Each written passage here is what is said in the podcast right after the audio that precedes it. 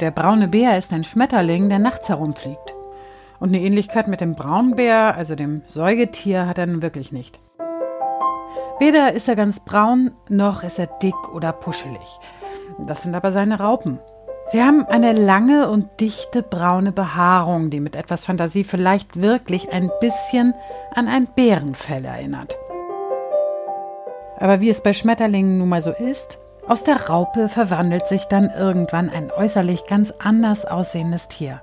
In diesem Fall ist es ein schlankes und vom Muster her wunderschönes, edles Insekt, das wir aber leider nur selten in seiner Pracht zu sehen bekommen, weil es sich eben um ein nachtaktives Tier handelt.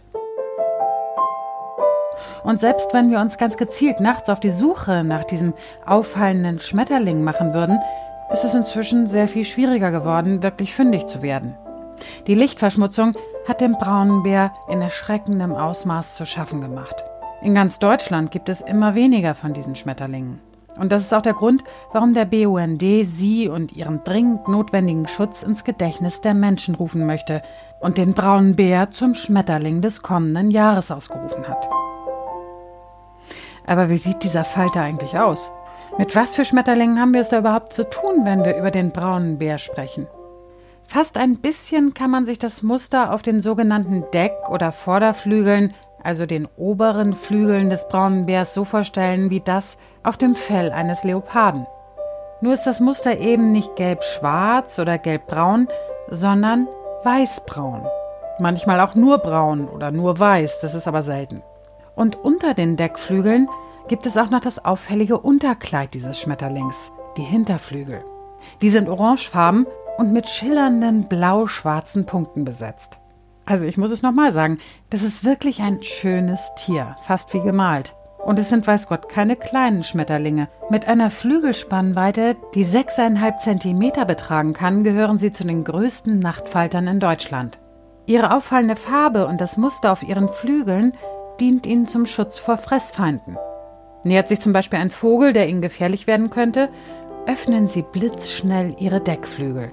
Durch die orangefarbenen Hinterflügel verschreckt, machen sich oft selbst hungrige Vögel schnell wieder aus dem Staub. Der braune Bär hat aber noch einen anderen Trick, um sich zu schützen.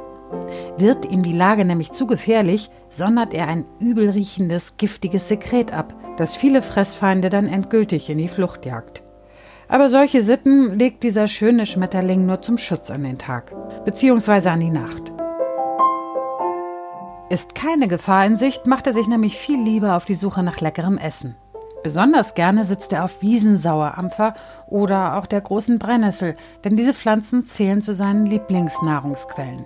Aber genauso macht er auch gerne Halt auf Himbeer- oder Brombeersträuchern oder auch der roten Heckenkirsche. An Nahrung mangelt es diesen prächtigen Faltern zumindest in vielfältig bepflanzten Parks und Gärten in der Regel nicht.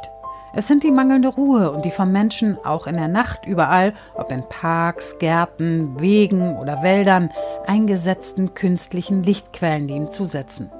Und wie bei allen Insekten sind natürlich auch bei dieser eindrucksvollen Schmetterlingsart die Intensivierung der Landwirtschaft und der Wegfall von Hecken und Feldgehölzen Gründe für den massiven Rückgang ihrer Bestände in Deutschland.